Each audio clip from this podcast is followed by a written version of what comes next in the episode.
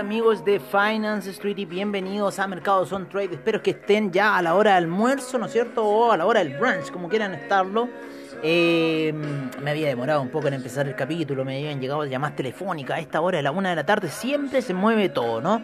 Entre el almuerzo, que entre eh, las llamadas telefónicas, entre el mercado que está bien errático en cierta forma hoy día ahí llegando a unos niveles eh, bastante interesantes, ¿no es cierto? El Nasdaq, eh, los, los 13.746 rompiendo, 13.756 está en este minuto. No me gusta, no me gusta para nada la cosa que está haciendo. Me ha cargado toda la semana el Nasdaq en esta lateralización que está, esta poca definición que está tomando. Y en cierta forma esta lateralización que en cierta, de cierta manera, a ver, en gráficos de 4 horas, la media de 200 periodos, mucha lateralización. Y no sé, yo creo que podríamos ir a buscar quizás un pequeño dip. ¿No es cierto? A la media, eh, al 50 de Fibonacci, ahí a niveles de los 13.000 489 en una de esas, en un fuerte retroceso que quizás podría ser la próxima semana. Lo espero con ansia, se lo digo que lo espero con ansia, un poco ese retroceso para eliminar ciertas operaciones tóxicas que tenemos en el camino. Y si no, bueno, vamos a tener que ver qué otra acción tomar en cierta forma para eh, lo que está ocurriendo con esta operación Nasdaq que tenemos atrapada abajo, que quedamos atrapados el lunes, ¿no es cierto? En ese engaño, en ese bluff, pero igual nos hubiera tomado el sell stop no hubiera tomado el ser stop o quizás no hubiéramos podido vender más arriba y haber salido ya un poco de esos niveles, pero todavía está atrapada la situación del Nasdaq hasta este minuto. Por otro lado, el SIP, el Dow Jones, el Russell 2000, después de esa violenta salida que tuvieron ayer, están con fuerte mira en retroceso. Eh, el lunes no tenemos mercado, o sea, mercado norteamericano, eh, apertura de Nasdaq sí tenemos los futuros, van a seguir moviéndose, van a seguir moviéndose los futuros europeos. Vamos a ver qué tenemos para el día lunes en el calendario económico. Para la semana, próxima semana, para el día lunes. Tenemos el domingo algunos datos. Eh, tenemos el Memorial Day, tenemos en Estados Unidos, y Bank Holiday en UK. Así que no vamos a tener movimiento para lo que es, en cierta forma, eh, el mercado norteamericano. Así que les dejo desde ya esa situación. Vamos a tener hartos datos en Europa, principalmente el CPI.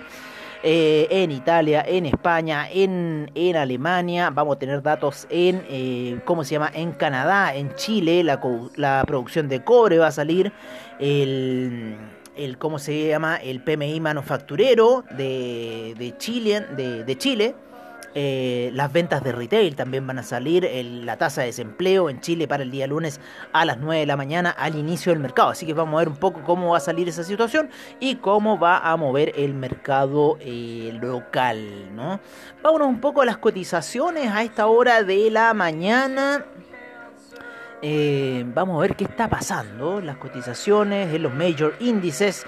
Tenemos al Dow Jones con un 0,33% de alza, el S&P 0,32%, el Nasdaq uno de los que más sube 0,59%, el Russell 2000 0,07% y el VIX un menos 3,11%. Bastante ahí errático un poco el VIX.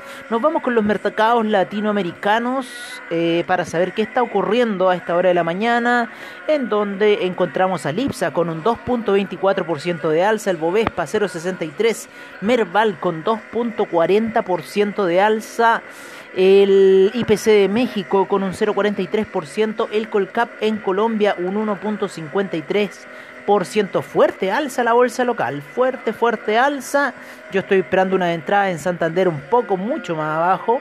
El índice peruano 5.43% a esta hora de la mañana hay mucho, hay mucha división en Perú con lo que va a pasar entre Keiko Fujimori y el contrincante. Yo tengo una amiga que estudiamos juntos y está muy, muy, muy por Keiko. Oye, 12 meses, eh, LAN, 168%, para que lo vean ahí. No sé por qué lo volvieron a Lipsa, no tengo idea por qué volvió a Lipsa LAN.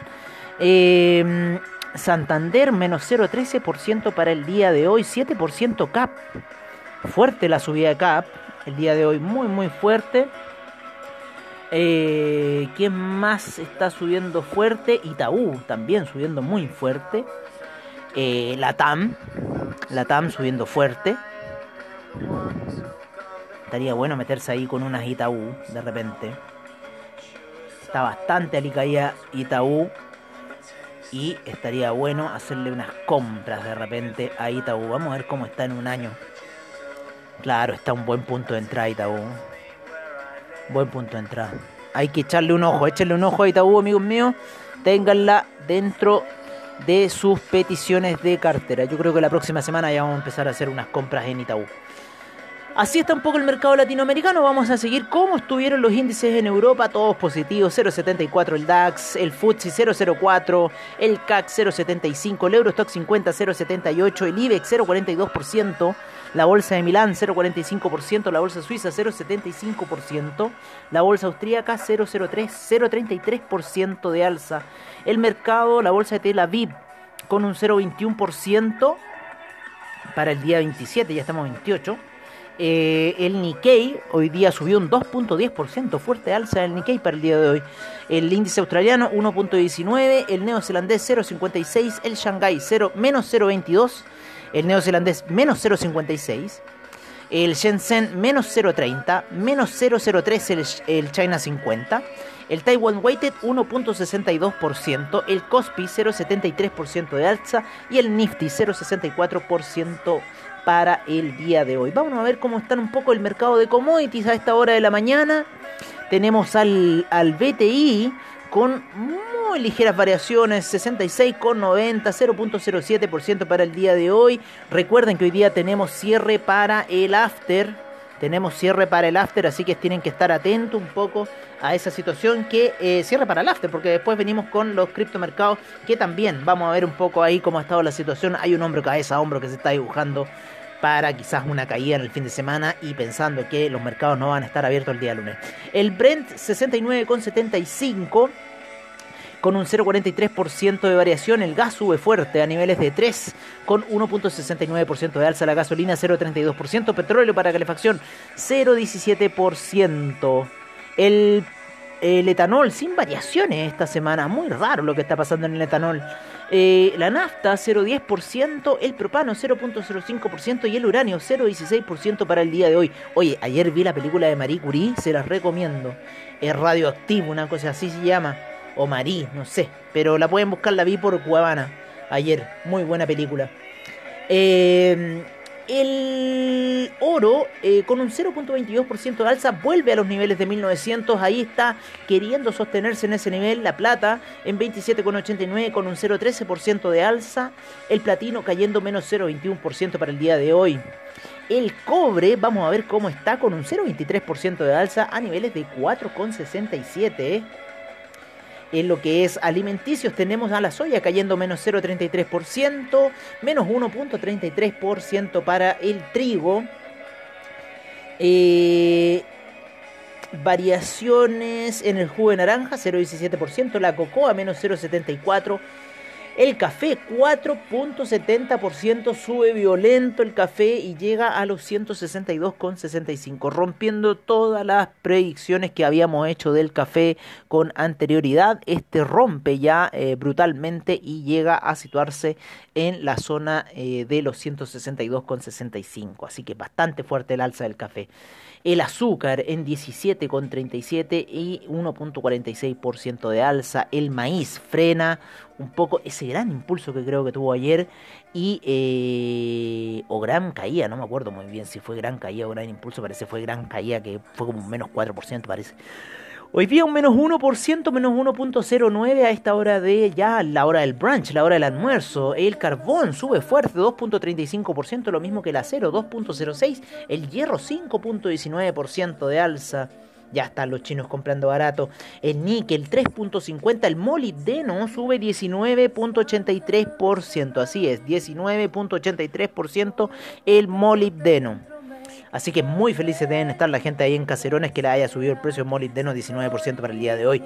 El paladio 0,92%, el hierro 62%, menos 0,31% y el rodio menos 0,22% a esta hora del brunch. En las principales divisas nos vemos que el euro se encuentra en 1.220, la libra ya en 1.419 el dólar australiano 0.771, el neozelandés 0.725, el yen en 109.78, el yuan se vuelve a apreciar más a 6.36, el franco suizo en 0.899, el dólar canadiense en 1.208, el dólar index sube a 90,01. 90,01 para el dólar index. El peso mexicano en 19,92. El real brasilero en 5,22. Así que yo creo que el dólar peso se hizo el cucho y se aprovechó de esta alza del dólar index, lo más probable. El peso argentino en 94,56. Peso colombiano en 3.708. El peso chileno cae a niveles de 7,22. El sol peruano también cae a 3,79 luego de haber estado 3,86 el día de ayer. Así están un poco las principales divisas en Latinoamérica. Nos vamos al criptomercado por parte de CoinGecko. 7.569 monedas, 475 exchanges. 1.623.485 millones, menos 9.5% de caída eh, 197.935 millones en eh, volumen transado en las 24 horas. El Bitcoin en 41.6% de predominancia. Cae el Ethereum a 17.9 y el Ethereum Gas sube ligeramente a 57 GWay luego de haber estado ayer en la noche en 25. Ese hombro cabeza a hombro se está cumpliendo para Bitcoin y está cayendo. Eh, nos vamos con las principales cotizaciones donde Bitcoin en primer lugar, ¿no es cierto? En 36.086, el Ethereum en 2.490. El Tether en 99 centavos, con lo cual nos está dando una señal de lo más probable que el criptomercado caiga. Binance Coin en 329 con 46, Cardano en 1,52, Ripple en 0.889, bastante que hayamos perdido bastante aquí en Ripple de las compras altas que tenemos. Ahí estamos con el cripto real, ¿eh? por si acaso. El Dogecoin sigue alto en séptimo lugar en 0.310 con 40 mil millones. Increíble el Dogecoin. El USD Coin en 0.99 centavos. Polkadot 21,89. Internet Computer 117,37. Uniswap cae a 26,96. Pero no cae mucho, no cae mucho. El Bitcoin Cash 680,19. El Chainlink en 28,63. Así se encuentran las 13 principales monedas el Litecoin se encuentra en el lugar 15 en 173,93 y Polygon en el lugar 14 en 1,85. Así es, así crece el criptomercado día a día, así que tienen que estar muy atentos a esta situación. Oye, cómo ha subido puesto el Ethereum Classic, Solana también me gusta mucho, está pasando mucho ahí en las redes Solana. Pueden escuchar hoy en After Crypto todo el informe que nosotros damos de el criptoactivos, de eh, lo que es eh, ¿no es cierto?, los distintos ecosistemas, que eso va a ser muy preponderante para lo que se viene con los criptoactivos, los ecosistemas de criptoactivos como el Polkadot, como el Binance, como Solana Ecosystem. Así que toda esa información la pueden escuchar en en After Crypto, como siempre, en nuestro estilo. Y lo pueden escuchar hoy día a la noche en cierre para el After. Que lo dejamos cordialmente invitado. Bueno, amigos míos, esto ha sido todo por el día de hoy. Ahí estamos vigilando ese Nasdaq que está muy traicionero. Creemos que puede hacer un retroceso para la próxima semana. Ya está en retroceso el Dow Jones, está en retroceso ahí el SIP. Así que vamos a ver qué está pasando. El Russell 2000 se ha escapado toda la semana y ya está en cierta forma recuperando, eh, recogiéndose un poco de toda esta alza que ha tenido. Así que amigos, los dejo cordialmente invitados para la noche a cierre para el after, como siempre, aquí en Finance Street.